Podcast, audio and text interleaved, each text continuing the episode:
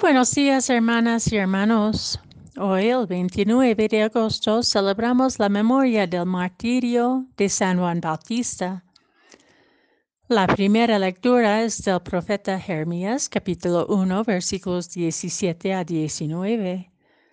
El Evangelio según San Marcos, capítulo 6, versículos 17 a 29. En aquel tiempo, Herodes había mandado apresar a Juan el Bautista y lo había metido y encadenado en la cárcel. Herodes se había casado con Herodías, esposa de su hermano Filipo, y Juan le decía, no te está permitido tener por mujer a la esposa de tu hermano. Por eso Herodes lo mandó encarcelar.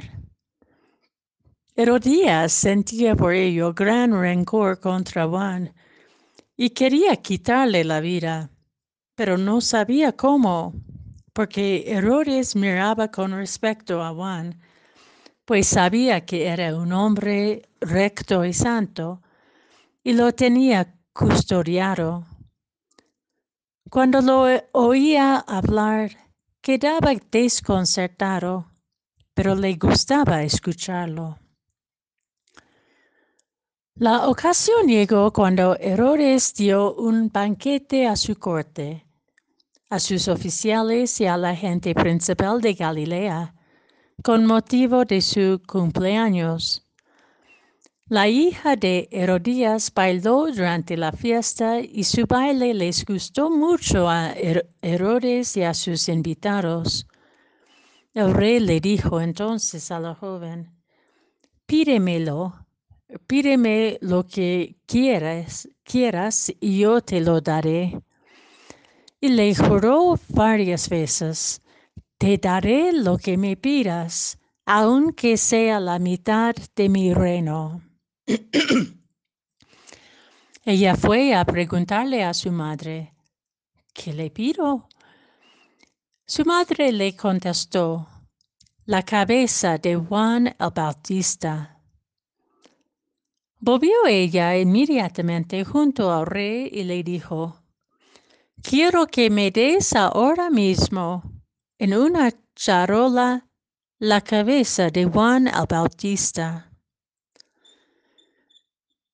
El rey se puso muy triste, pero debido a su juramento y a los convidados, no quiso desairar a la joven y enseguida mandó a un verdugo que trajera la cabeza de Juan.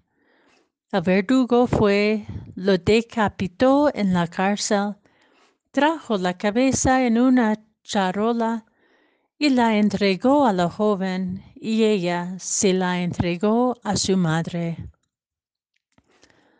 Al enterarse de esto, los discípulos de Juan fueron a recoger el cadáver y lo sepultaron.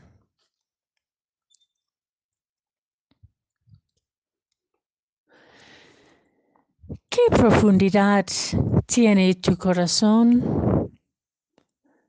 Cada una y cada uno podemos preguntarnos esta pregunta. Ahondamos en el corazón como los raíces de una planta que busca agua viva para arraigarnos en la verdad divina que nos hace libres. Apostar por el Espíritu de verdad no es nada fácil ni espontáneo ni inconsecuente. Va contra la lógica del mundo, pues no busca su propia seguridad, ni prestigio, ni ganancia.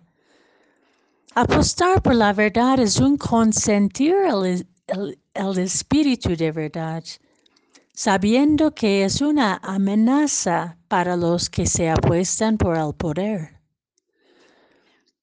La verdad perturba a aquellos que viven en la superficialidad del corazón sensible, porque exige un compromiso firme y fiel que desemboca en un comportamiento estable discreto y discernido que no se deja manipular tan fácilmente por los, las emociones o temores que nos sacuden.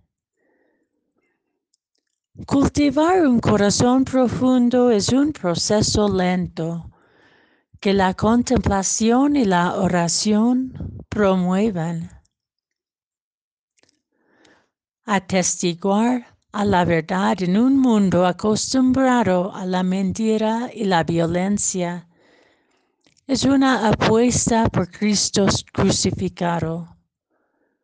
Y más seguramente es un camino de martirio.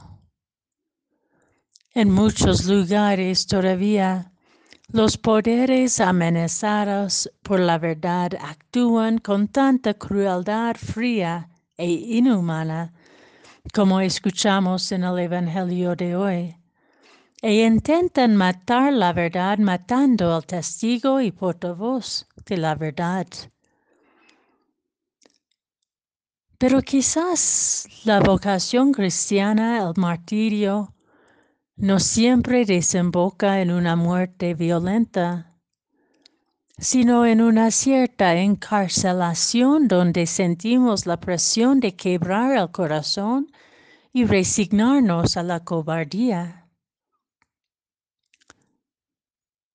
Permanecer en el corazón profundo de la fe siempre nos abre a la gracia del Espíritu que nos da la valentía de optar por la fidelidad al Dios de verdad como el único camino viable a la libertad de amor.